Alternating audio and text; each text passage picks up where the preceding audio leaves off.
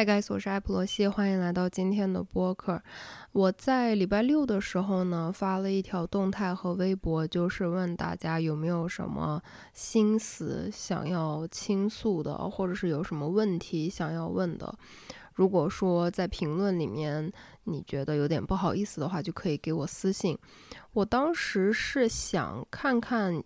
大家有什么问题就征集问题，然后是想说拍一期这种 Get ready with me。我已经没有办法正常的讲这句话了，因为我自己玩梗就每次都说 Get ready with me，现在正常语气讲这四个词都讲不出来。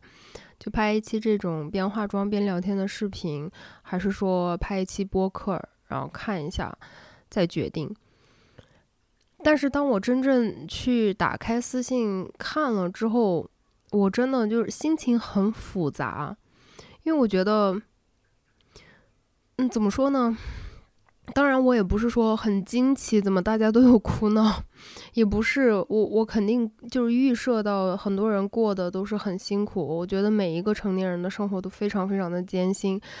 但是我真的就是肉眼看到那么多一直在关注我的人，他们倾诉出来自己那么大的苦痛的时候，哎呀，我那个心啊，就是真的是挺难受的，真的挺难受的。所以呢，我就决定这一期播客来以分享的形式，就是。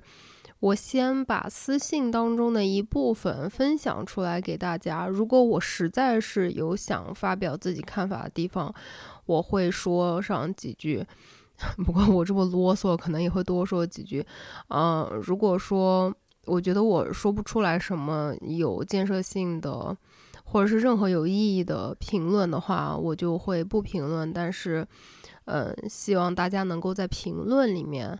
评论区里面去留下你对某一个故事或者是某一个苦恼你自己的经验、你自己的经历、你自己想说的话这种的，因为我觉得啊，被听到是真的非常非常的重要的。就这个概念，这句话我自己也说了很多遍了。当一个人被听到的时候，就是英语里面说的，就你的感情被 validate 的时候，是真的非常非常非常的治愈的，非常的疗愈。所以今天这期播客，我觉得也是放在这个方向吧，希望我能够帮助你来传播出你的声音，然后希望我们大家通过对你的鼓励。你可以真正认可和接受自己的感情，你可以接受自己的脆弱啊，可以接受自己的苦恼。Anyways，开场白说的稍微有一点多了，那我就先从 B 站的开始看。我为什么每次都从 B 站的开始看？是因为我在 B 站的这个就是小号关注量比较少啊，所以私信的这个量可能也会稍微小一少一些。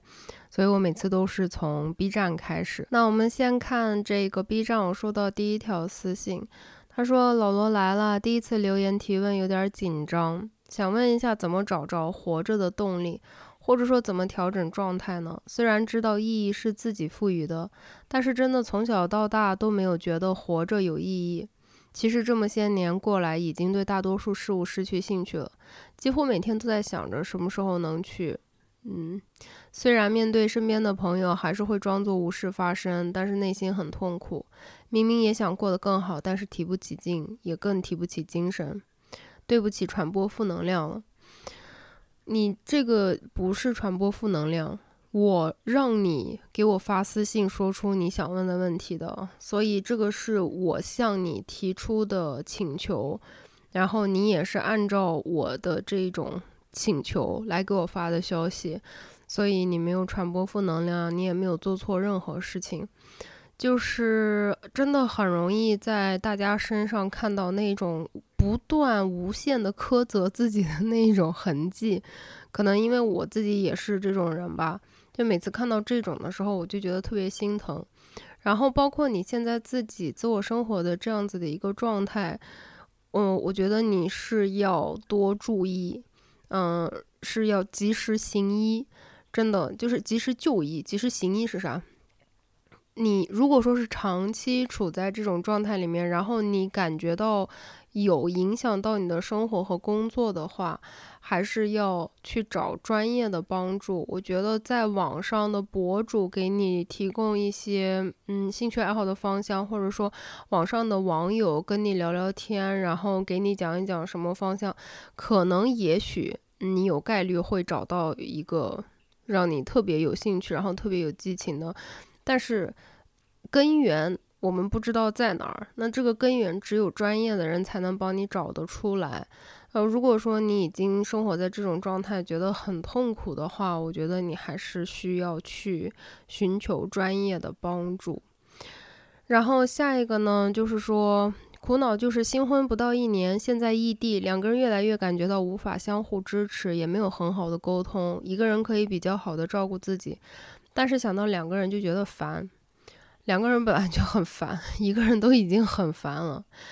异地的话，确实是沟通很困难。而且我发现啊，在沟通的过程中，我在上一期播客的时候，我提到过一句，我说，嗯，可以向自己的情侣啊、对象啊，或者是配偶直接表达自己的这种脆弱，就是，嗯，比如说表达自己的不安全感也好，表达自己的嫉妒也好，表达什么也好。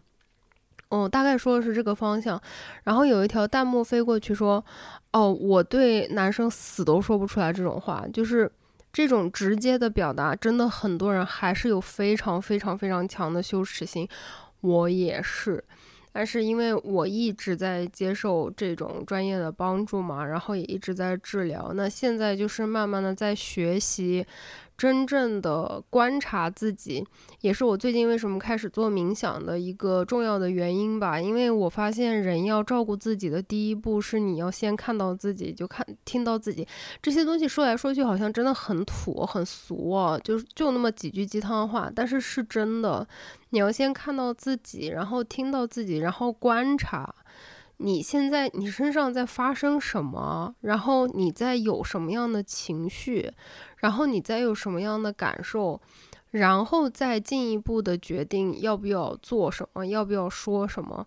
就这个东西学习起来很困难，我反正目前还是觉得非常的困难。但是当我在呃治疗师的指导下。慢慢的去尝试这样说话了以后呢，我感觉我跟别人沟通好像比以前是要好一些了，因为我发现大部分的时候我的攻击，就是我对别人攻击的时候是真的非常狠的那一种，然后我对我至亲啊，或者是友人呐，或者是爱情方面的这种攻击性，全部出自于，几乎全部出自于恐惧。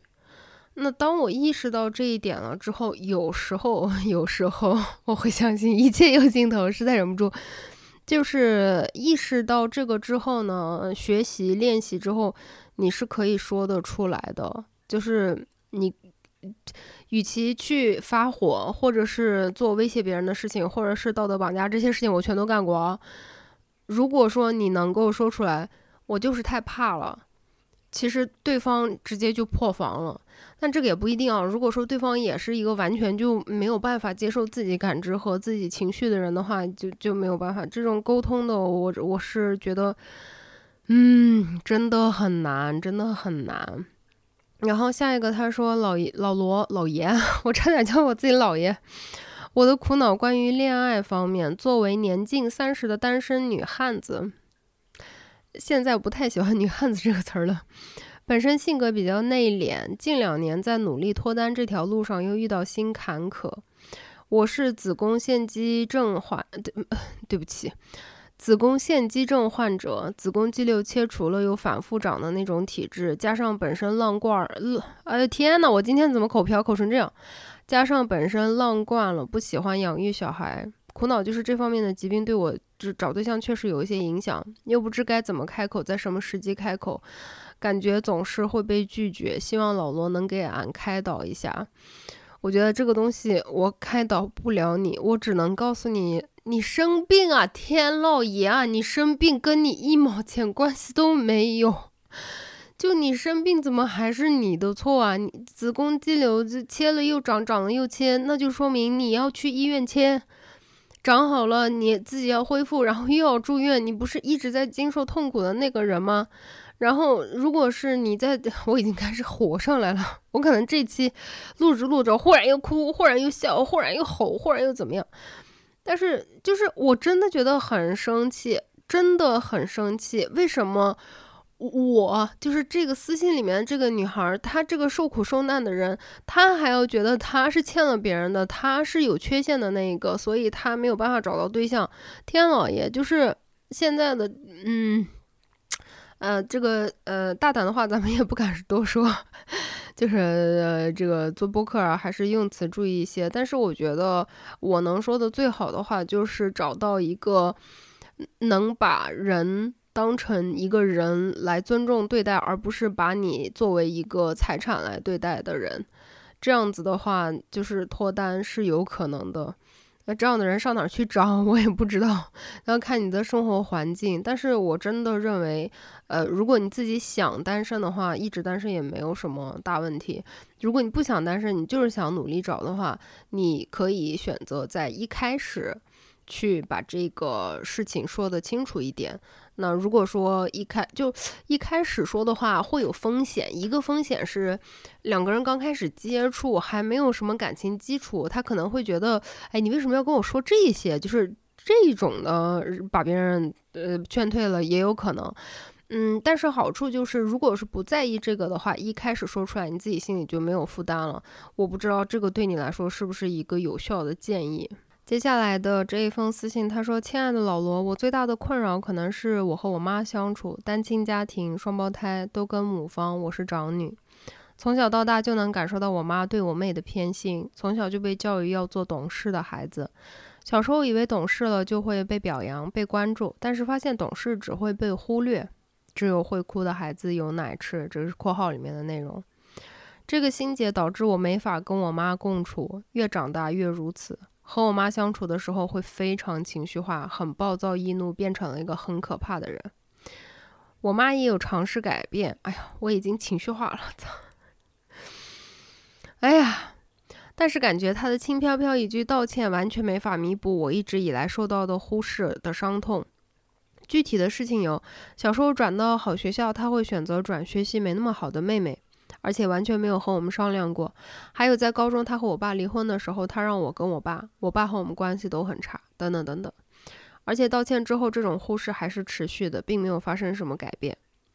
又开始了。这个女生最后又说：“抱歉，老罗，我的困扰可能太大了，好怕给你增加了负能量和压力。谢谢你给我一个倾诉机会的困扰，这已经很棒棒了。你看你是多好的人啊！”就你是多么好的人啊！然后你经历的这些事情，就让我觉得非常他妈的心碎。然后呢，这也是为什么我，哎呀，我把自己 控制一下。但是我已经前情预警预告了啊，这期我可能就是完全鸡飞狗跳的。我真的是我在之前的那个普鲁斯特问卷里面我说过，我最讨厌的就就是我觉得被过度美化的一个品质，就是所谓的这个愚孝。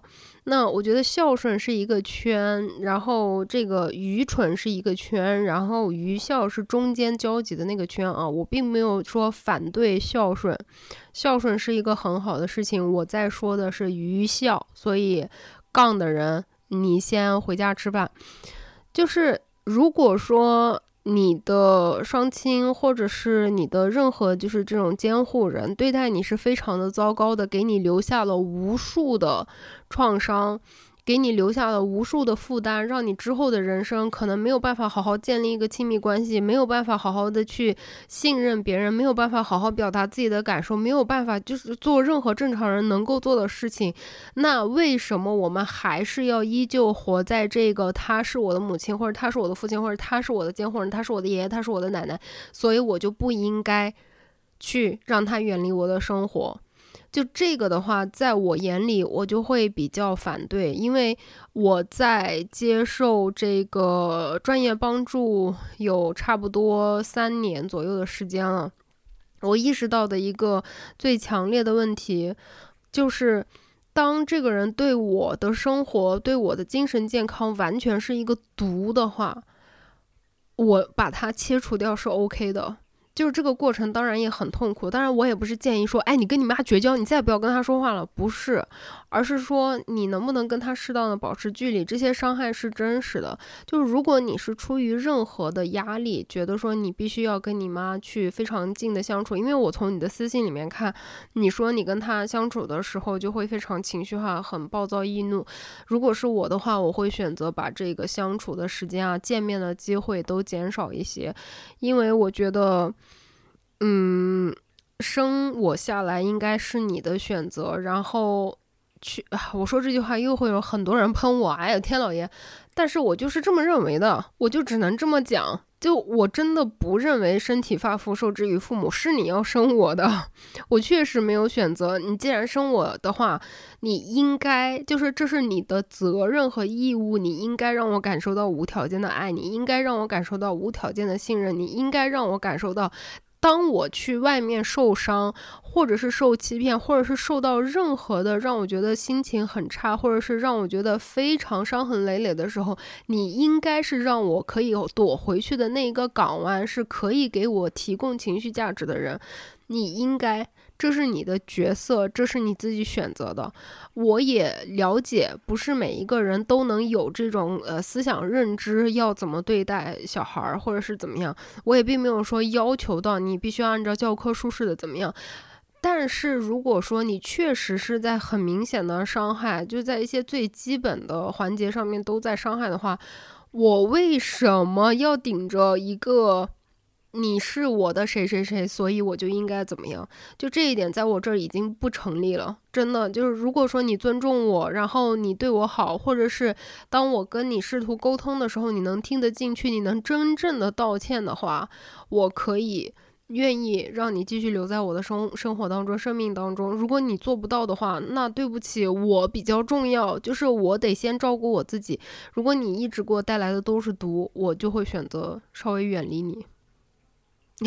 这期播客我都不知道会不会太嗯。Anyway，下一个，他说最近的烦恼就是有暴食现象，我知道对身体不好，可是我控制不住，一吃就多，而且很想吃有奶油那种甜点，感觉身体里住着恶魔，随时出来放倒我。我没办法跟别人交流这事儿，别人就会觉得我就是馋，就是贪嘴。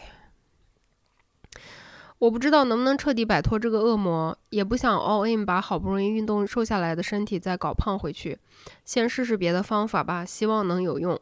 因为这个我，哎呦，哎呀，这个太 trigger 了。因为这个我又开始讨厌自己。播客留言给你，爱自己才是人生课题，真是我自己有感而发，努力健身，调整不健康饮食习惯，以为这次爱自己我做对了，没想到又来了个这。下一步健身保持成果，还是要解决这个问题。我不想成为人前自律，人后暴食。暴食是一个非常可怕的问题。暴食很大的概率，几乎所有全部都是心理原因导致的。那你需要去找到这个背后的原因，到底是什么创伤导致你从这种高热量啊，就像你说的这种含有奶油的东西里面，才能够找到那么一丝丝的慰藉，才能够找到那么一点安全感。你这一些东西缺失在哪里？就是这些东西真的是需要有专业的人帮助你的。我为什么这么激动呢？因为我就在前一阵子，大概两三个星期前，又陷又又一次陷入了这个暴食的循环当中。就是我在这个暴食上面一直都是有一些问题嘛，我跟食物的关系一直不是很健康。那我这个是跟我从小的经历有关。那当他再一次回来的时候的那种自我厌恶的程度，是真的没有办法，就是。形容出来的，你你真的会就是讨厌自己，讨厌到就不想再看到自己的那种程度，就是想从自己的身体里面离开。所以我觉得暴食这个问题，大家真的要重视起来。然后呢，如果你接受不了 all in 的话，那你也可以不要 all in，但是你答应我，你一定要去看一下专业的医生，就是要去接受到专业的帮助。暴食。可能会引起很多很多别的问题，然后呢，可能严重了会最终演变成近视障碍，可能到近视障碍的话，那你的生命都会有危险。所以我希希望在在座的，不管是男生还是女生，如果你跟食物的关系，你能明显的感觉到它是一个非常不健康，就是不正常的状况的话，我真的希望你们赶紧去寻找帮助。如果你没有途径，或者说没有经济能力去找医生看病啊，或者是找咨询师咨询的话，你也可以最起码进入这些呃讨论小组，豆瓣上面有就关于进食障碍。的小组，然后你也可以多跟就是有相同的问题的人去交流交流，就是让自己感觉不要那么孤单。然后呢，我在呃前两天我拍了一个，我拍了一期这个边化妆边聊天，我有说到过，就是我发现我停止暴食的那一天的节点在于，我没有在想我去健身房要做三十分钟以上有氧，还是要做什么器械，要练哪个位置，我没有。我那天去健身房，我想的就是，我今天去健身房，如果五分钟以后我就累了，我想回家，我就回家，而且。我们把它算进去，我们把它算到我今天去过健身房了。然后我那天健身了，就根本就踩椭圆机，踩了一会儿会儿我就回家了。然后第二天我才有动力继续去，然后才慢慢慢慢的调整过来的。就是你可以先试一下，呃，可能你的这个切入口不在这个地方，但我的意思就是说，从一个比较小的事情上面。呃，因为我感觉就是很多有暴食问题的人，我自己是这样，我不知道你们是不是这样。我们很把很喜欢把事情就是无限放大化，或者是极端化。呃，在小的这种成就啊、小的努力上面，不给自己任何的认可和肯定。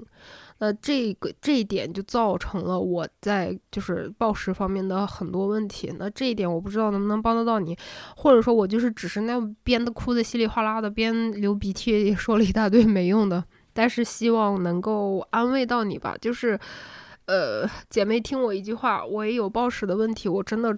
能够真切的感受到你的那个痛苦的程度，你的难受的程度，希望你能够尽快的好起来。胖不胖无所谓，真的无所谓，真他妈的无所谓，只要身体健康，就什么都可以有。然后。接下来呢，这个稍微比较轻松一点。他说：“为什么 也不是很轻松？他说为什么非得让我一个事情最多的人去干世人都能做的工作呢？我真的是气死了。这种职场的问题，我没有办法直接发表言论，因为首先我不知道你在私企还是国企。私企和国企，你这个态度，你真的是不能一随便说的。”就是有些私企，你可能直接说啊，这个不是我的工作范畴，是 OK 的，啊，还得看你的上司，还得看你的同事相处的怎么样。那有一些私企可能真的完全不 OK，啊，或者有一些国企是 OK，有一些国企你你确实就不能这么说，你得罪领导，你就这这你这辈子晋升无望都有可能。所以这个我没有办法直接的发表任何的建议啊，就是帮你分享出来跟大家说说，让你没有那么孤单。下一个呢？他说：“老罗，我以前一直以为自己是个直女，最近喜欢上了一个女孩子。一开始只是有点好感，后面经常一起出去玩，越来越暧昧。我自己虽然以为自己铁直，但是对于喜欢这女生这件事情，没做什么斗争就接受了。现在已经在一起了，真的很喜欢她。平时两个人在一起也不会想很多，但是每次回家看到爸妈就开始心烦了。他们已经开始给我介绍像对象对。”对象相亲了，虽然我一直和他们说我不想结婚，不想生小孩，但是用处也不大。现在不知道要不要出柜，因为我觉得我只是喜欢他，不是喜欢女孩子，就仅仅是因为很喜欢他。他刚刚好是女孩子，他初中就和父母出柜了，然后我也能看出来，他就是希望有一天能怎么说呢？不对父母藏着。但是我爸妈很古板，而且这之前我也一直喜欢男人，这对他们来来讲没有任何预警，所以让他们接受太难了。这一点我在很久之前我就说过，我自己个人的意见是你接受不了出轨，你就不要出轨。No，如果你的父母是接受不了的，你你了解你的父母，嗯，那就不可以。再回到我前面说的那个，就是直接表达自己的恐惧和担心，就是你发私信怎么跟我讲的，你去跟你的女朋友怎么说，然后看她的这个接受度在哪里。因为我觉得，如果说两个人是相亲相爱、互相尊重的这样子的一种关系的话，对方是真的可以，就是也不是要对方接受吧，但是你们两个总是可以团队协作的。真的，我发现我谈恋爱这么多年，这么多次，这么多经验。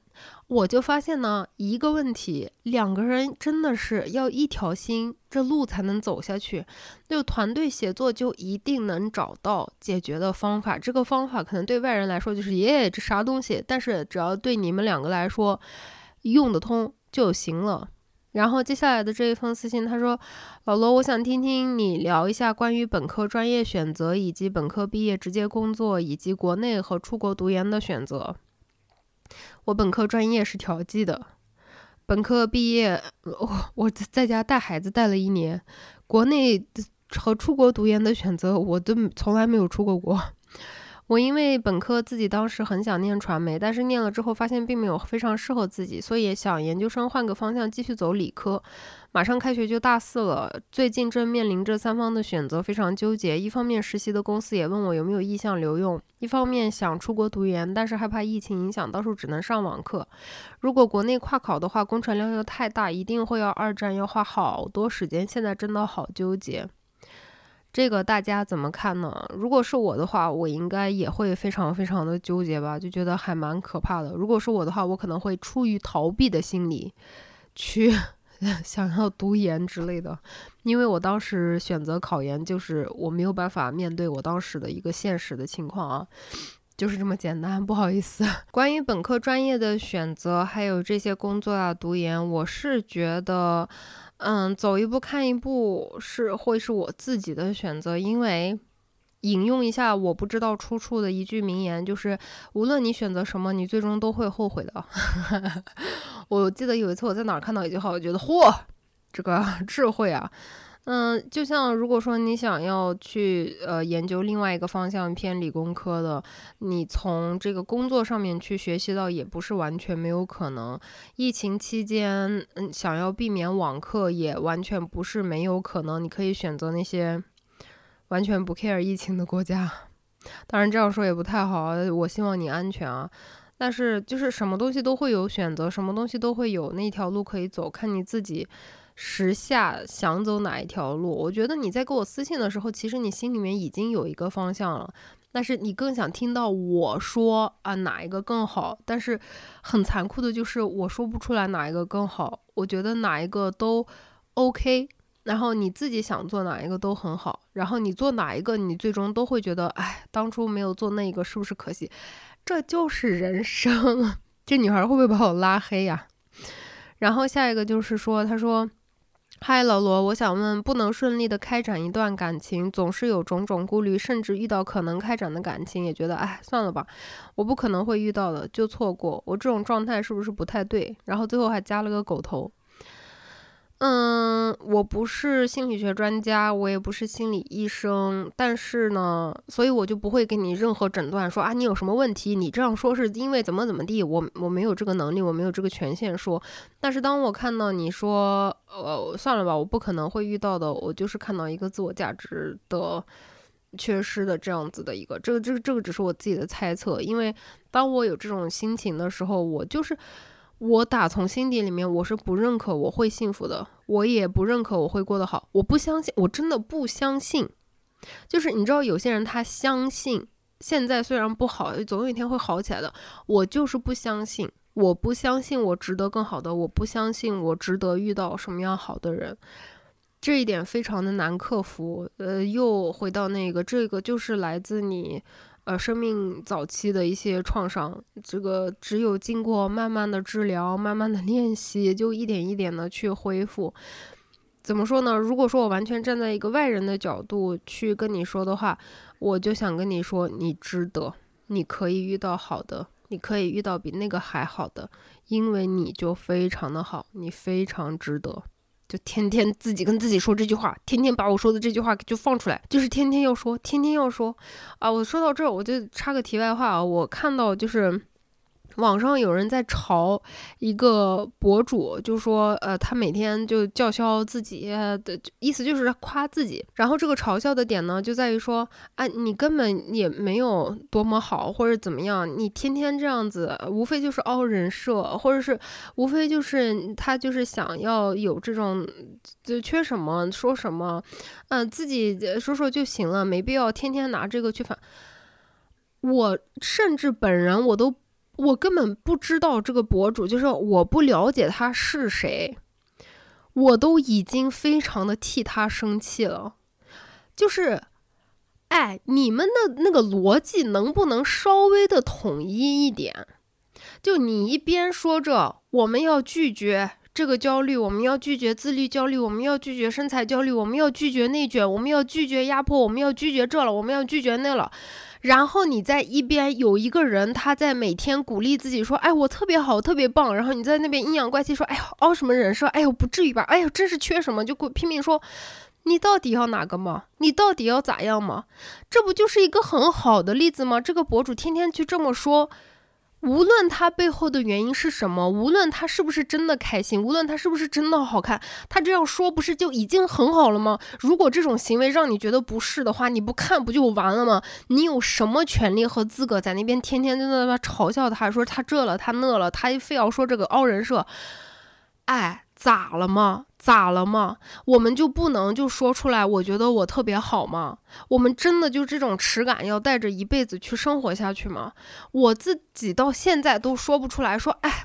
我就是厉害，我就是漂亮，我就呃，我这辈子可能都说不出来，但是我喜欢这样天天说的人，他凹人设我也喜欢，越来越多的人这凹这样的人设吧，真的让我看到这个全世界每一个人，不管是博主也好，还是普通人也好，都在凹这个人设，求求你们了，希望你们全部每一个人都对自己特别特别的夸赞，从来不吝啬任何的夸赞，肥肉也夸赞，皱纹也夸赞。真的，我希望全世界都凹这种人设。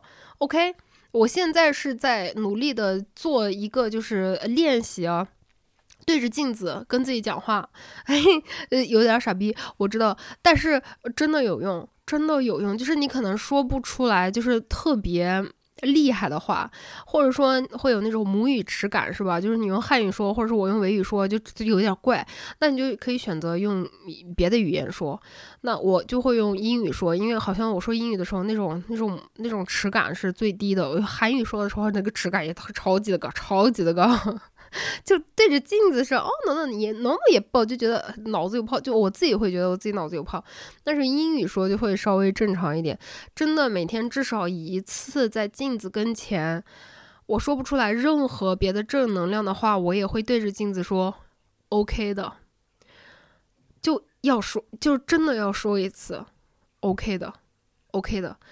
无论遇到什么事情，走到厕所里面，看着镜子，看着自己说。OK 的，你不知道这个东西它的力量有多大，直到你自己去亲自尝试它，好吗？我也不知道为什么忽然之间在这边网上在骂网上的杠精，那网上的杠精，我为什么要去关注他们？我为什么要看呢？因为我也是闲，对，承认了。然后下一个老罗你好，不知道你看不看得到这封私信，但是我还是想说，呃，我我还是想把说的话叨叨一下吧。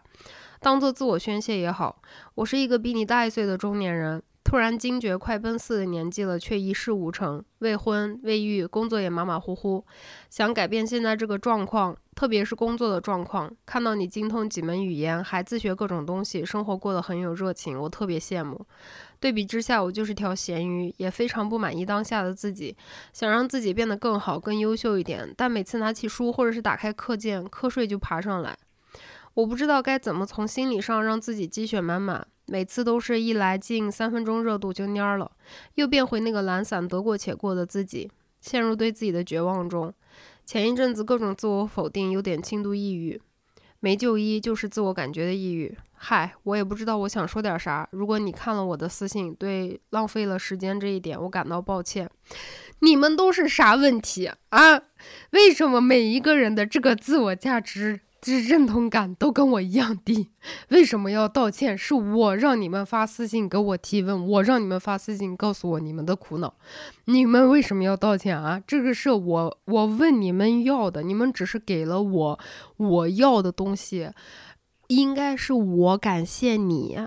这个小朋友比我大一岁的小朋友，现在如果你在看或者是听这期节目的话。我要把我的手放到你的肩膀上，告诉你，你看到的我每个礼拜更新那几个视频，只是这每个礼拜一个礼拜有多少个小时？一天七二十四个小时，七天，怎么考上研究生的？不知道，一百多个小时吧？不知道，反正过百个小时里面，我给你看的这个礼拜里，如果你大号小号都看的话，可能也就不到一个小时。你猜我剩下的九十九个小时，或者是 我的数学真的太你妈差了，是怎么样的一个状况？都是我尽量不想放在网上去给别人看的一个状况，因为我觉得会给别人增添苦恼和负担。就你看到的是我呃精通几门语言，然后自学各种东西，这是你看到的。但是我学语言，它是有它自己的契机，然后我自学东西，可能是我有我自己绝望的地方。就是我只是把这个好一点的，相对来说好一点的结果放出来了而已。我也只是没有把我自己那种焦灼和害怕和那种感觉自己无事一事无成的，哎呀，就不都不是否定感，就是那种想要跳河 就完事儿的那一面去展示给你们看。我的那个焦虑，就是我是有很严重的焦虑的问题的人。当我跟我的同龄人相比的时候，我真的是最失败的那个。就是在我自己的交际圈里面啊，我目前不管是经济状况、财产状况、什么状况，都是最失败的那个。我是唯一。单身的那一个，我是唯一没有小孩子的那一个。就无论我有多确定我不不想要小孩子，我今天还在看一个呃育育儿博主的视频，他手机拍了一个他小孩在发脾气的时候，他跟他小孩和解的一个过程，就是那个妈妈，她把自己的那个胳膊这样子张开。然后那个小朋友本来前一秒还在就是生气，然后在发脾气，然后在发火，啊，他妈妈一要抱那个小朋友就超级委屈的就哭出来，然后我看到那我就哇嚎啕大哭。你知道那个瞬间我脑子里面想的是什么吗？我脑子里面竟然还有想，就是说我不要小孩，我错过了多少美好的东西。那我平常天天都在说，每个人自己的选择，你婚还是不婚，育还是不育，都是你自己的选择，只要你过上你自己选择的人生就好。但是这一种情况，就是让我觉得说，哇，我错过了多少东西，我可能会错过多少东西，难道是没有的吗？有的，真的，all the time，一直都是，就是一直会觉得很难过。我曾经也是很想要小孩的，我最终就是确认了自己不可能会有小孩，是因为我觉得我的这个健健康状况，我的这个精神健康状况，我没有办法，我没有能力去给一个新生的小朋友一个新的生命健康的环境去成长，我没有能力，我就是身体限制的没有能力。我经受的这一些精神疾病，首先第一，我可能大一大概率我会遗传给他；第二，我在很多不可控的情况下，我不知道我会以什么样的方式伤害到我的小孩子，所以这个是我最终决定，呃，不要小孩子的原因，因为我觉得我没有能力。去成为一个给他爱的滋养，给他无条件的信任与耐心的这样子的一个家长。那既然我没有能力这么做的话，我就选择不做。所以，就还是那句老话：每个人他让你看到的东西，都是他想让你看到的东西。我们大家所有人的痛苦和那种否定，在心里面都是一样的，那个量级也是完全相同的。包括我现在自己的本职工作，哎呦。对不起，我手打到录音机了。包括我现在的本职工作，也是呃遇到了非常非常大的一个难题。然后做视频的话呢，就就也也不是瓶颈期吧，但是就是真的疑惑特别特别的多，不知道该怎么办。然后在这个钱方面也是都非常的困惑。然后，呃，最近想上学，又遇到了无比的，就是没有办法诉说的这一些难题。我就是每天就是到下巴顶尖儿了的那种，要溢出来的那种感觉，那种压力，那种焦躁，那种无助，那种觉得自己他妈是个废物，每一个人都有的。就是你看到的我是我想让你看到的我，但是我也很确定你真正的你完整的你不是这个私信里面几百个字形容出来的这样子一个不好的你，你肯定比你形容的要好很多很多很多，所以希望能够给你带来一点点安慰的感觉吧。接下来的这个，他说总是觉得摆脱不掉童年的阴影，永远会被自己的痛苦记忆牵着走。我认为童年的阴影是没有办法摆脱掉的，因为它已经从每一个可以影响你的方向影响你了，就是在你身上产生的可能产生的所有的负面影响，它全部都已经产生了，所以这个是必然的，这个是没有办法逃避的，就是它会终生跟着你，就是你说的这个痛苦的记忆，它不会消失。但是让不让他牵着我们走，真的是看我们会不会选择努力的去接受治疗，然后去做多的一些练习，然后去努力的说服自己，嗯，我是可以获得快乐的，我是可以被人爱的，我是值得被人爱的，这是一个太大的议题啊。接下来呢，这一封私信，他哇，这个好长，他说。April，呜呜呜！我最近好难受。就我在大学前是一个特别自由、特别开心的人，初高中玩的特别开心，经常逃课，而且是我妈帮我请病假那种逃课，这太幸福了吧！漫展、签售会、话剧、演唱会、比赛，最大的爱好是写小说，也骄傲且醉心于我写小说这件事儿。理所当然的考了一个垃圾二本，但选择了一个特别喜欢的专业——心理学，而且初心是为了给我的小说提供素材。越学越喜欢，就准备考研。你也太棒了吧！我如就我如果现实生活里面我们两个就通过什么途径认识你的话，我可能就是听完这一段你的经历，我就已经开始喜欢你，想要跟你做朋友了。然后在整个大学期间都在为了考研这件事情做准备，过得苦行僧一样，天天学英语、做课题、刷绩点。不过还是有在坚持写小说，但是考研成功后，却由于自己的选择失误，调剂到了一个非常不喜欢的研究方向——神经生物学。做实验对我来说是折磨，而且还特别消消磨体力和时间。每天八点就开始做实验，晚上十点过才能回寝室。为数不多能出实验室的时间都在休息，坐在机房的凳子上，什么事情都不想干。没了时间和精力，自然断了大部分爱好，甚至小说也没有时间写了。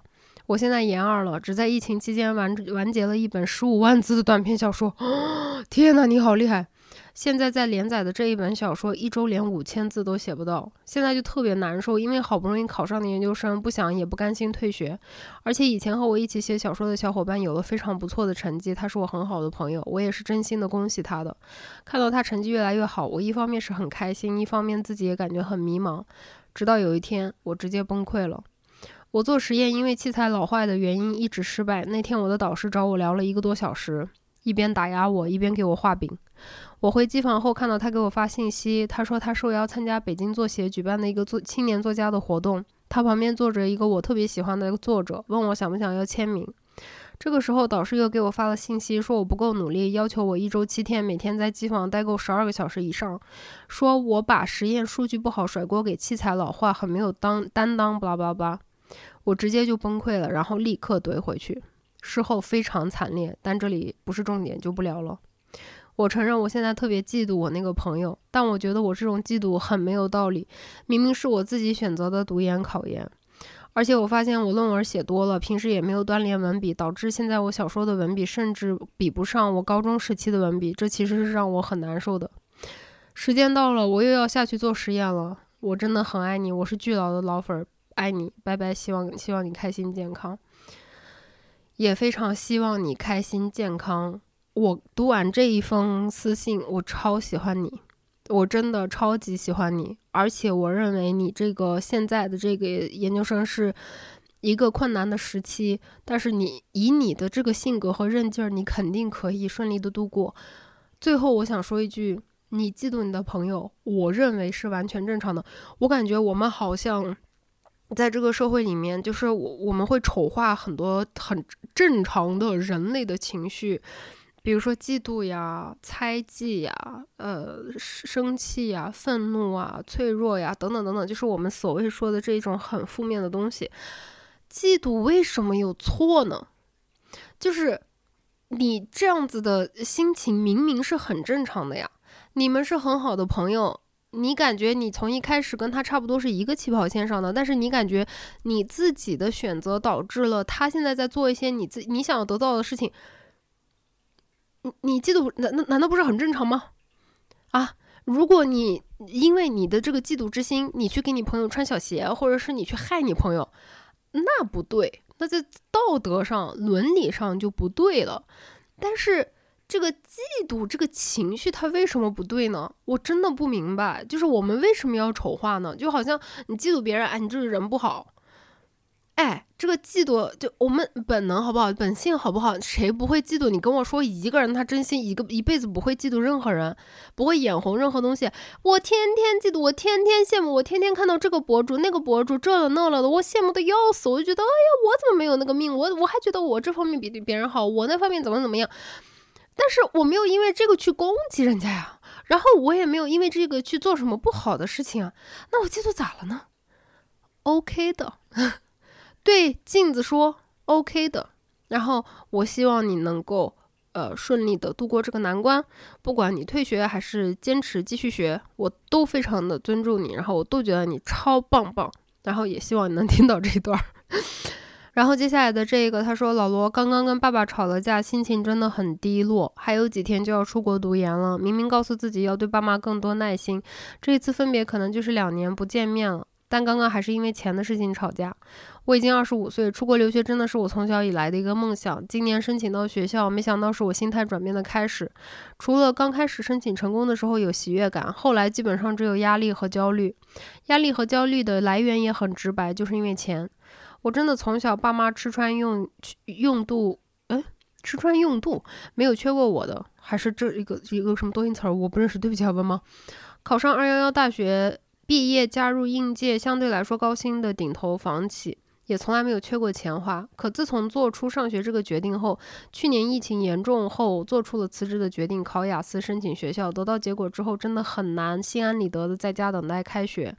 想减轻家里的经济压力，因为我们家是真的没钱，就是普通的工薪家庭，一年至三十万的费用已经是家里面全部的积蓄。也怪我自己没用，工作两年也只攒下十万块钱。哦，你工作两年就攒下十万块钱，你还没用啊？你已经很棒了，好吗？没有办法支撑自己的梦想，可由于各种原因，最后申请到的学校是两年制的硕士。爸妈经过考虑也决定支持我，可是翻倍的费用让我心理压力巨大，也根本没办法安心待在家里，只想尽力搞钱，减轻一些家里的负担。这半年可以说是我人生的低谷。我去海底捞干了半年服务员，二十多年都没有我这半年走过的路多，脚底一直有走裂的伤口。每天十几个小时的工作时间，辛辛苦苦一个月挣到六千多块，可能买张机票或者买份学生保险，一瞬间又回到原点。我还去工厂打工，做那些最无聊的工作，只是为了赚钱。有时候想想，我怎么把自己变成这样？重点大学的学生去当客服员，去。去当服务员，去工厂，绝对没有觉得说这些工作本身有什么问题，只是说实话，从来没有预想过有一天我会做这些工作。我这半年基本上没有什么娱乐活动，每花一笔钱都觉得心里罪恶。我真觉得我有点神经病了，但我真没法接受我爸妈五十多岁还在因为我每天辛苦赚钱，而我自己可以轻松度日。我常常质疑自己的选择。如果我没有选择留学，如果我没有辞职，我现在的生活还是会和以前一样轻松小资。怎么也想不通，就变成现在这样斤斤计较的市井小民。距离出发半个月，回了家，想好好陪陪爸妈。可是我爸因为自己从小也是农村家庭长大的，穷怕了，省惯了，所以我每一笔跟钱有关的行为都会得到他的提醒。我们家没钱，我们家太穷了，能省一点是一点，这也太贵了之类的。天知道，我自己心里完全清楚这些情况，真的不必要他每天好几遍的提醒我，多么逼迫这个家庭为我付出。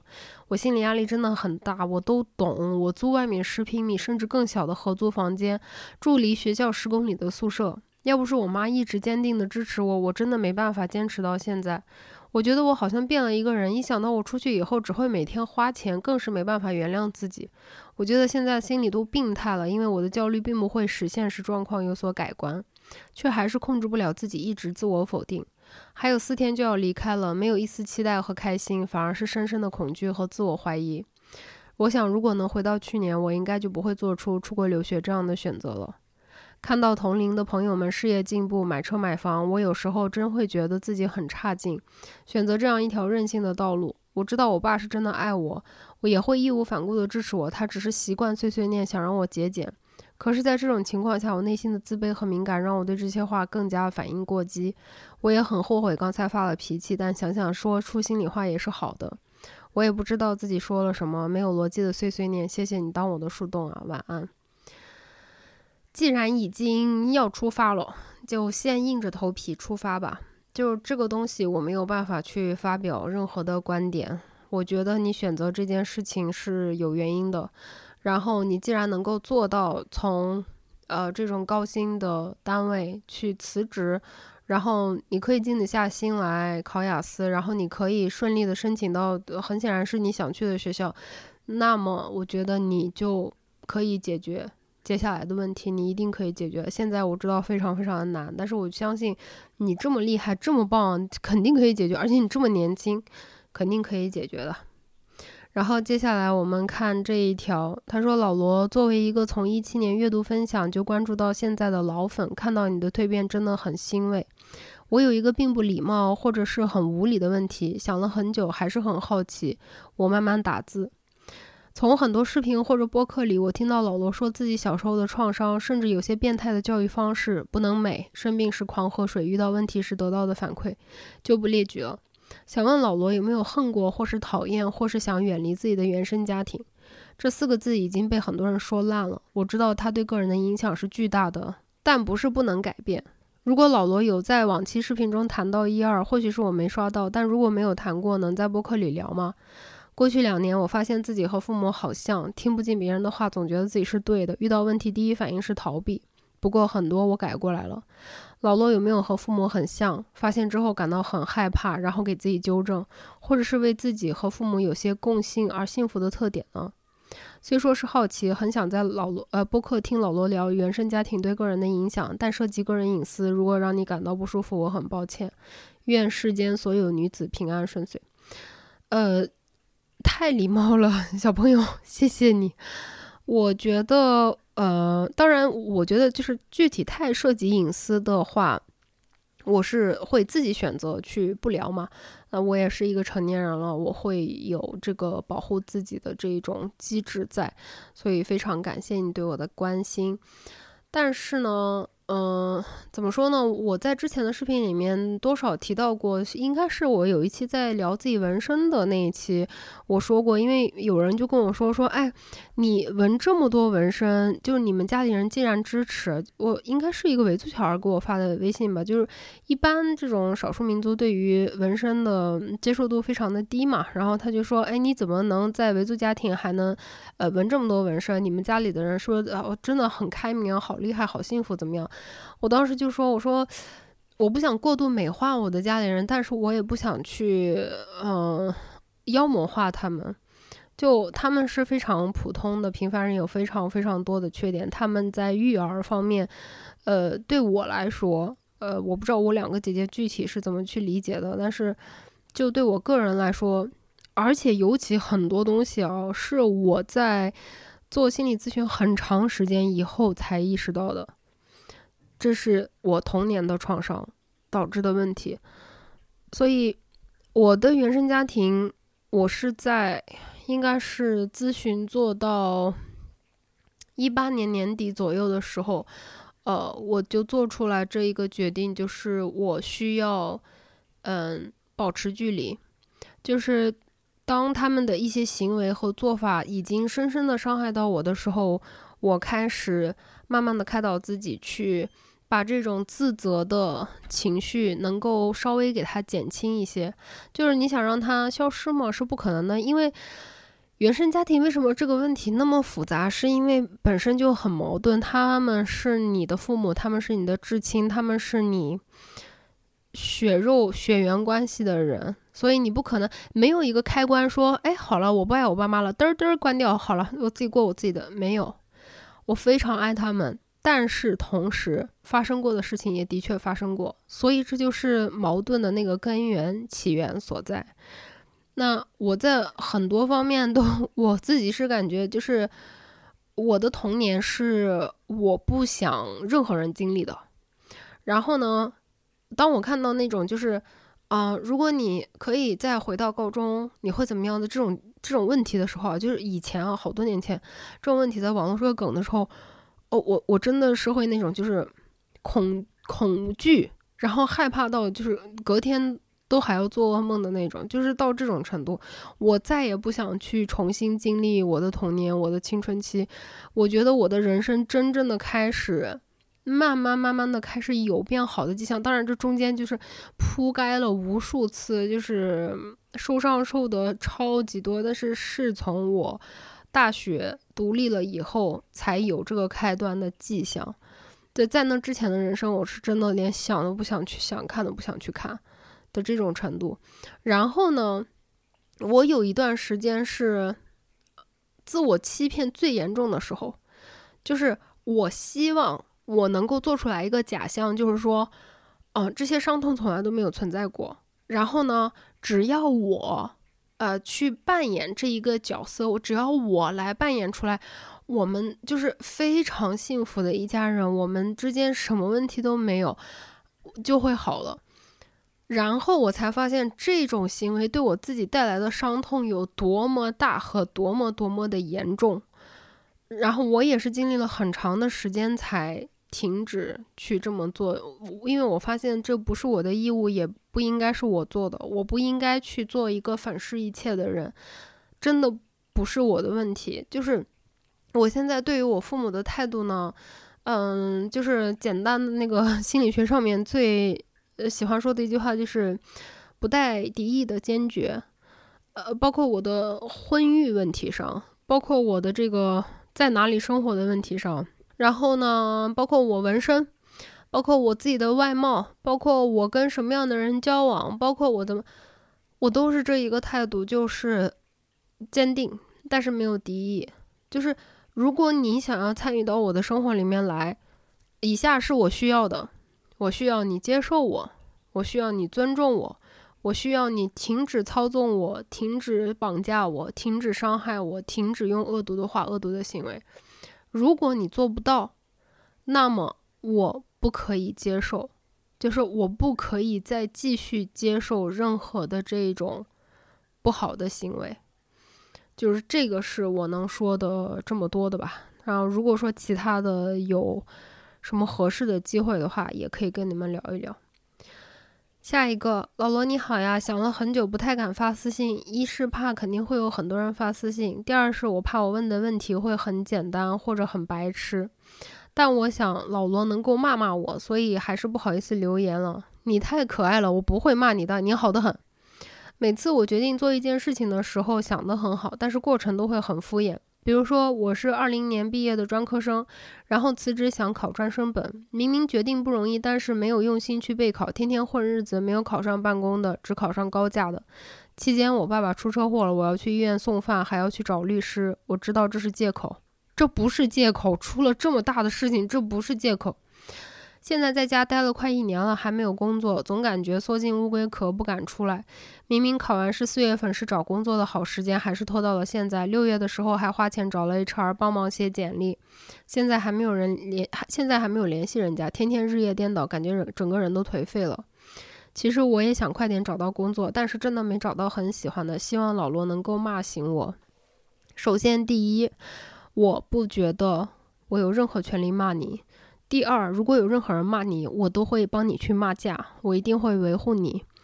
第三，你已经做得很好了。你在呃专科毕业了以后，你去选择要继续晋升，然后去考试，你已经努力了。第四，你那期间经历的事情，不是不是借口。如果我爸出车祸了，我也得一边得送饭，一边得找律师，我脑子都要裂开了，这个不是借口。然后呢，我就想说的是。逃避是有原因的，就是任何一种你觉得所谓消极的方式，你面对问题的方式，它背后都是有原因的。就举一个例子，我经常说的打游戏上瘾的人，我以前也是那种女朋友，就是男朋友打游戏，我特别生气，我觉得，哎，你怎么就怎么天天的游戏的瘾这么大？但是我后来发现，为什么游戏的瘾这么大？因为他在任何其他的事情里面都没有办法有掌控权。他在任何其他的事情里面都没有成就感，他很痛苦，他很焦虑，他压力很大，他很难感到快乐。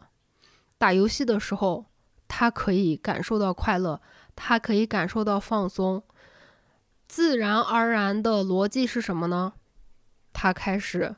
一直打游戏，这个我觉得跟呃其他的东西上瘾都是一样的，就是这个这一个让你上瘾的这一件事情，拖延也好，打游戏也好，这了也好，那了也好，都是给你断带来了短暂的平静，带来了让你逃离你平时的那些苦痛啊，或者是焦躁的那些感觉，所以才会人才会拖延。要么你的这个任务目标太太。难了，太大了。要么你的任务目标太简单了，都会拖延。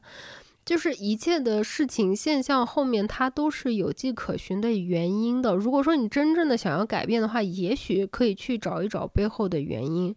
就你这么抗拒去上班，这么抗拒去找这个 HR，肯定是有原因的。那这个原因具体是什么，我不知道。但是我肯定不要骂你，我觉得任何人都不要骂你。你。有一天自己肯定是能想出来，然后你也肯定会做出来，让自己很开心、很满意的选择的。我非常相信你，OK？我非常相信你，我对你很有信心，我觉得你很棒棒。接下来的这个，他说：“老罗一直想跟你说说我的烦恼。毕业工作以后，一直和姐姐住在一起。姐姐是比较依赖型，性格又很难做选择的人。一直以来，我们的相处模式都是我比较照顾她一点。日常生活中，她的烦恼、遇到的问题也会跟我倾诉。”以前远距离就是不在同一个城市，觉得还好。现在每天共处一室，自己觉得很辛苦，也很矛盾。许多他的烦恼是我没有办法解决，需要他自己解开心结的。但是他跟我倾诉，如果我没有很好的反馈，他会情绪更加低落。最后我还是要哄他开心。总感觉自己就像情绪垃圾桶，但是我的情绪没有人可以顾及。另外就是生活习惯也不太一样。但是姐姐之前独居习惯了，再加上我觉得应该多顾及她，所以大部分时候都是我迁就。但时间久了我又难受。跟爸爸妈妈讨论过，跟姐姐分开住，但是他们觉得同一个城市一起住会更好，而且觉得我多照顾一点姐姐也是应该的。没有应该的，没有。有的时候会觉得亲人之间互相照顾是应该的，但是自己就觉得没有被照顾。对啊，exactly。跟姐姐讨论过这个问题，她觉得自己已经做出很大让步，也在照顾我的感受了，不知道怎么办，觉得很辛苦也很累。当然，我不想冲上来就说：“哎呀，行了行了，你不要跟你姐说话了，就是不要跟你姐住了，就是还是跟前面一样的。”我不会劝你说：“啊，你跟你家里人敢闹翻。”但是如果你是想要去，呃，改进这个关系的话，也许跟你姐姐去更加直面的沟通，沟通了之后，你们肯定能想出来一个双方都能解决，或者是一个人更能解决另外一个人没办法，只能差不多接受的这种方法。但是总有一个人是，怎么说呢？总有两个人，嗯，就是最终归是两个人会比现在的这个状态更好。但是我真的觉得，如果说啊，我现在我我多爱我姐。我爱死我姐了，但是我大姐现在如果搬到上海来，我是绝对不会跟她选择住在一起的，呃，绝对不会住在差不多一个小区或者附近是我的极限。但是即使住在一个小区，我也拒绝每天见面，因为我认为我现在的状态，我现在的工作也好，生活也好。我都不喜欢跟任何人去高频率的见面或者是相处，那么我再爱他，我都要跟他明确的说就是这样。嗯，我觉得没有什么是我应该照顾他，而且我觉得，嗯，这个爱你要出自内心的去散发出来吧。包括前几天，我给你们举个例子啊，前两天。我二姐在我们三个姐妹聊天群里面，她其实，其实他也没有要做什么，他只是就是他很焦虑，我们家三个小孩的问题都是很多，那他就是很焦虑，然后他就分享了一些他生活里面让他感到焦虑，然后比较焦灼，然后无助的那种状态。然后他也其实并没有说寻求安慰或者怎么样的。可是当我看到他那些信息以后，我就感觉我有责任应该去回应他，因为我觉得他一个人在那边很远，然后他也没有太多亲近的朋友，然后也没有家人，然后一直不能回家，就就我一直会带有这种呃愧疚和自责，然后我就觉得我这个时候应该要呃回复他，然后应该要情绪上支支持他，万一他一个人在外面，他自己。孤孤家寡人的，他万一支支撑不住了怎么办？就是我真的会时时刻刻有这种恐惧。但是当我发现我就是这样回应了很多之后呢，跟他聊天了之后，我立刻的那个情绪就不行了。就是我觉得我接受的负面的东西太多了，甚至这个东西都不是他发出来给我的，而是我主动的去创造出来的。他只是发牢骚。说说自己的事儿，而我在背后加了这么大的一圈意义，就是他怎么孤家寡人，他的人身安全，我我应该负责。我自己往上面加了这么多呃重担，然后让我自己就觉得垮了。然后呢，我就跟他说：“我说不好意思，就是我的这个呃负能量过剩，我得撤退了，我不能再继续聊了。就是我现在会选择这么讲了。”然后我姐就一脸茫然的说：“啊。”呃，这样哦，呃，我不好意思哦，我 我也没有，就是我我本来也不想的，我就只是发发牢骚而已。就后面调节好了以后，就会再讲话。就是这种东西，我现在就三十四岁了吧，就会直接说。包括跟凯文，我也会直接说，就是我此时此刻我已经跟你的这个交流的界限就已经到了，我没有办法继续讲话了，请你离开我的家。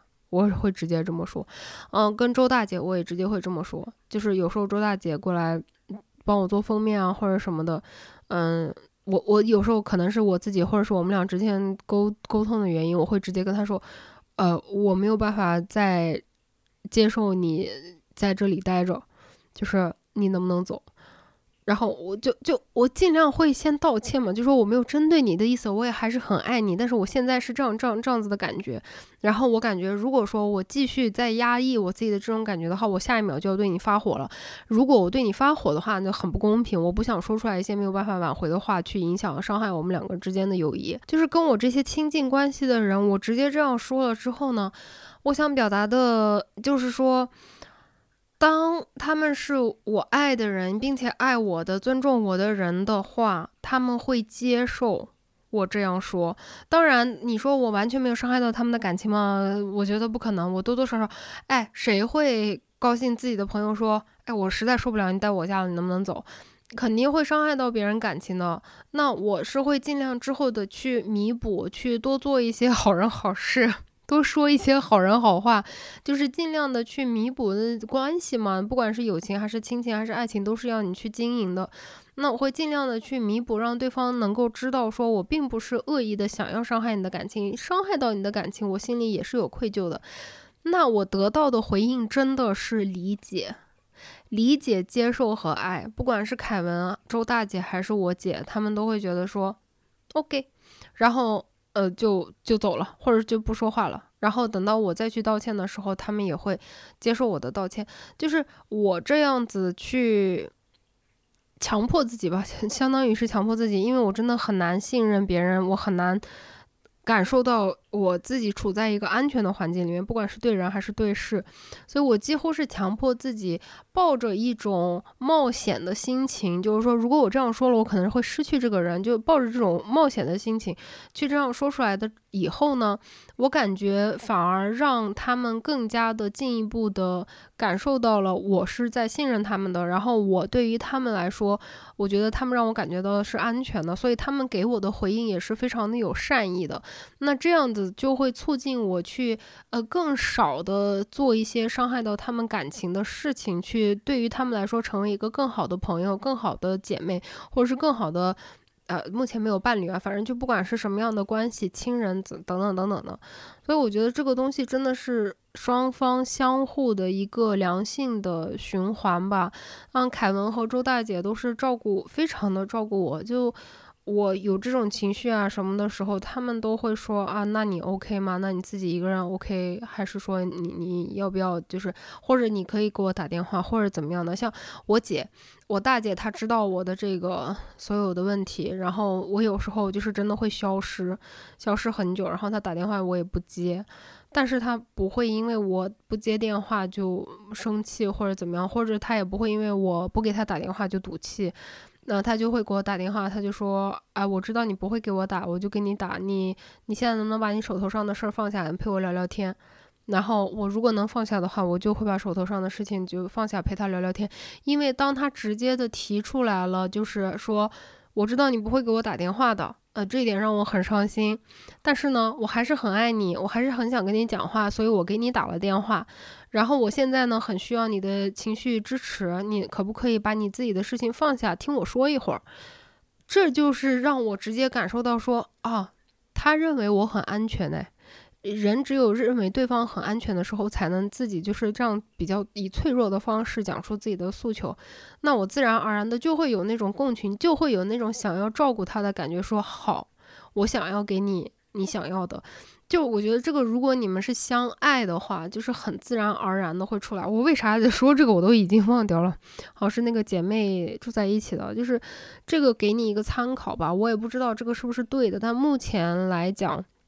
我能够感受和感知到的就是，这个东西它是一个相互的。如果说双方都是在以一个更加直接、正面的方式去表达自己的诉求的话，双方真的会开心很多，然后沟通也会嗯容易一些。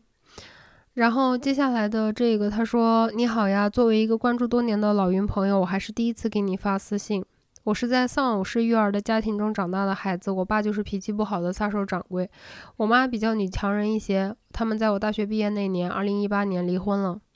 他俩离婚没有什么出轨小三的问题，我爸是说话特别能挑刺儿的人，我觉得没人能受得了他。我当时还和我妈说，要是换成我，早和他离婚了。他俩离婚之前，就算我和我爸都在家，我们一天可能都不会说一句话，我也叫不出爸这个字，关系就是这么冷淡。后来，我爸在微信上发发生过一次争吵，他把我删了。我也是个倔脾气，反手拉黑了他。几年过去了，他最近可能感觉自己身体越来越差了，所以想联系我了。但是我觉得从小到大，他干啥都没关心过我，现在联系我干嘛？成年人应该对自己的行为负责任。当初他甩脸子的时候，就没有想过以后会有这么一天吗？可是就算这么想，心里还是会有些不舒服，怕万一有一天他走了，我会不会后悔？但我脑袋里又有一种另外一种声音在提醒我，他我之所以这么现在恐惧婚姻，和他也脱不开关系，真的好矛盾。哎，这就是我刚才说的这个矛盾的点，因为没有一个开关是说啊，我觉得对于我来说，你不是一个好爸爸，我不爱你了。好了，你现在干啥你都跟我没关系，真的很难，不可能就不存在，你永远是会爱他的。然后按照我的医生跟我讲的话，当时他说这句话的时候，我整个人就哭成一个无法形容的程度，就真的是眼泪、鼻涕和口水一起就这样子喷射的那种哭，就相当的有力量。但我现在说出来，可能你们觉得不会有什么。他，哦，我医生当时就是看着我的眼睛，他说。嗯，你要知道一件事情，他说，你爱他是可以的，你恨他也是可以的。现在，啊，我这是好几年前听到的话了，我现在的想这样复述出来，还是会觉得，就我想把医生的这句话也转达给你，我不知道能不能给你带来带带也带来一定程度的这个安慰，就是你爱他是可以的。就是有些时候，我觉得我们的那个情感就会出于说，哎，这样的一个人，我为什么还爱呢？可以的。然后你恨他也是可以的，就是他是我的父亲，我怎么可以这样呢？也是可以的。就是这两种情感是可以同时存在的。我又要哭了，今天播客要哭多少次？哎呀，哎呀呀呀！调整一下，下一个。老罗你好呀，我开学大三了，和男朋友异地二十个小时火车的距离，嗯，二十个小时，学生党也没有什么积蓄，磕磕绊绊恋爱，担心开学以后兼顾不了。我还想继续提高自己，但害怕过于思念，协调不好节奏，该怎么办呢？年轻时穷开心的恋爱和未来。我觉得我没有发言权，因为异地我就接受不了。异地我接受不了的原因不在于能不能见面，就可能在一个城市的话，我都很 OK，是一一两周见一次面也 OK，甚至是一两个月见一次面也 OK。我对于异地接受不了的是，如果但凡出了什么状况的时候，我没有办法打个车到你身边。或者你没有办法打个车到我身边，就是这种是我自己没有办法接受的点，所以我一直都觉得能够异地、能够异国的人，就真的很勇敢，然后很独立，很厉害。但是年轻时的穷恋爱。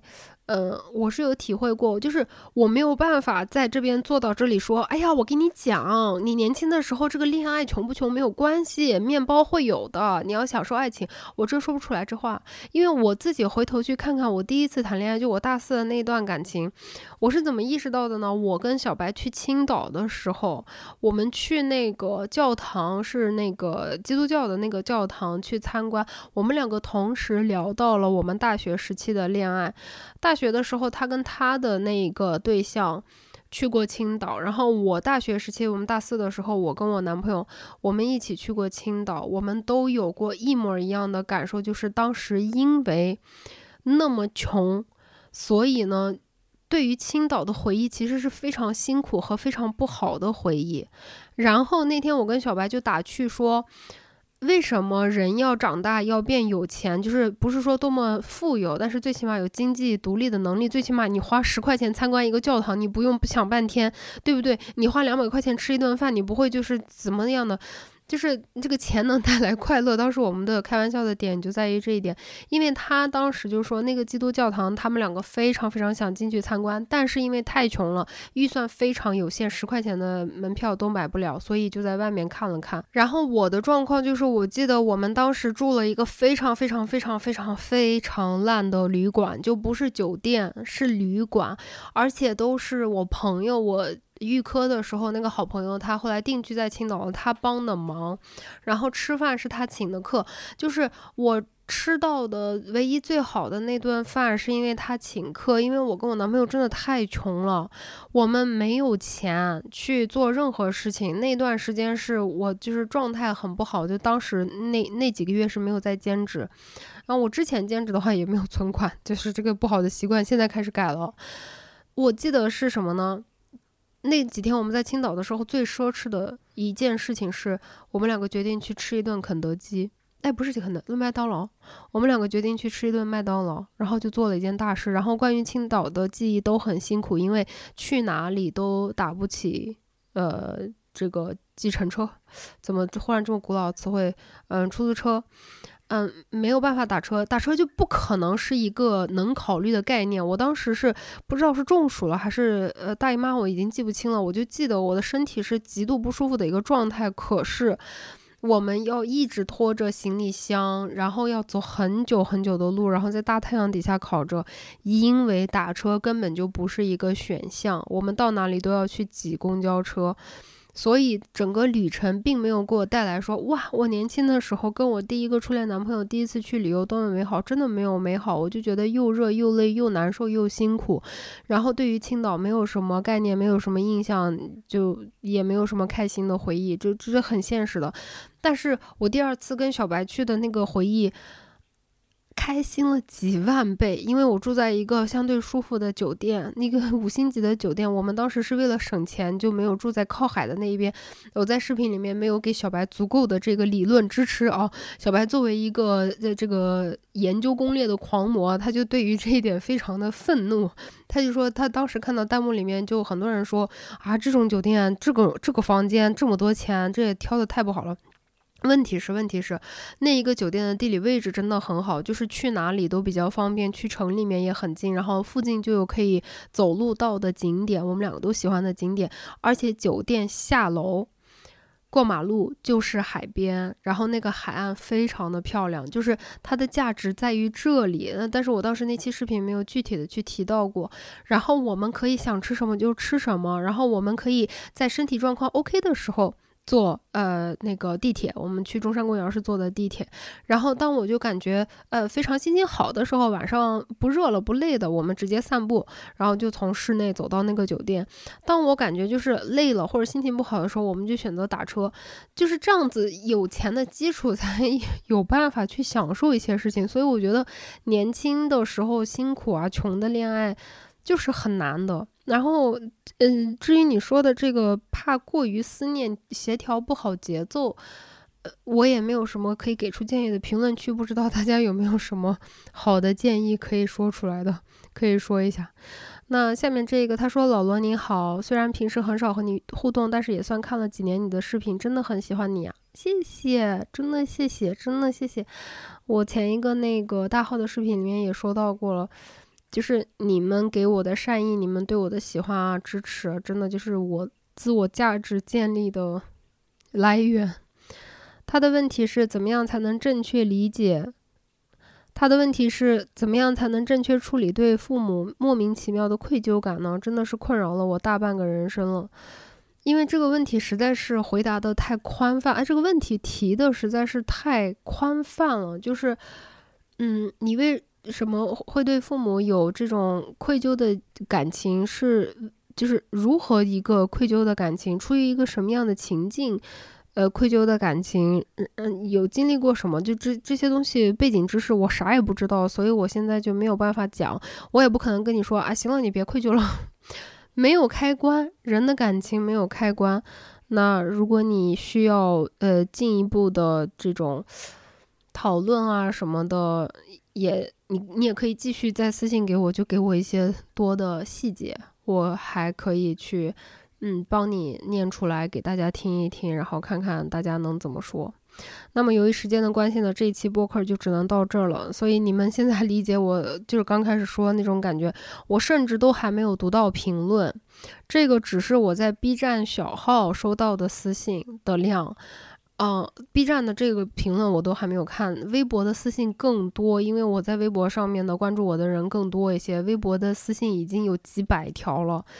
我现在也是在这边想跟你们征询一下，这个你们想不想作为一个长期的栏目呢？就是一个定期的固定节目，嗯，就叫做读呃云朋友的来信。这种的类似的，你们会不会感兴趣呢？如果感兴趣的话，请你们一定让我知道，那我之后就可以隔一段时间，不知道该拍啥的时候，呃，就念一念你们的私信。主要的目的，我觉得就是当我念出来的时候，你知道啊，有这么多人在听，然后有这么多人知道，然后有这么多人可能跟你想的一样，或者是跟你感觉是一样的，你没有那么孤单。我想要把这个做成一个系列的。唯一的嗯目的吧，就是这一个。我希望大家能够感觉到自己被听到，希望自己，啊，觉得自己是一个孤单的怪物的那种可怕的感觉呢，尽量的减少一些。然后也不好意思啊，今天的播客可能就情绪比较激动，或者是有些时候措辞不太恰当。那我是已经尽力的在努力的去调整自己的情绪啊，还有这些用词。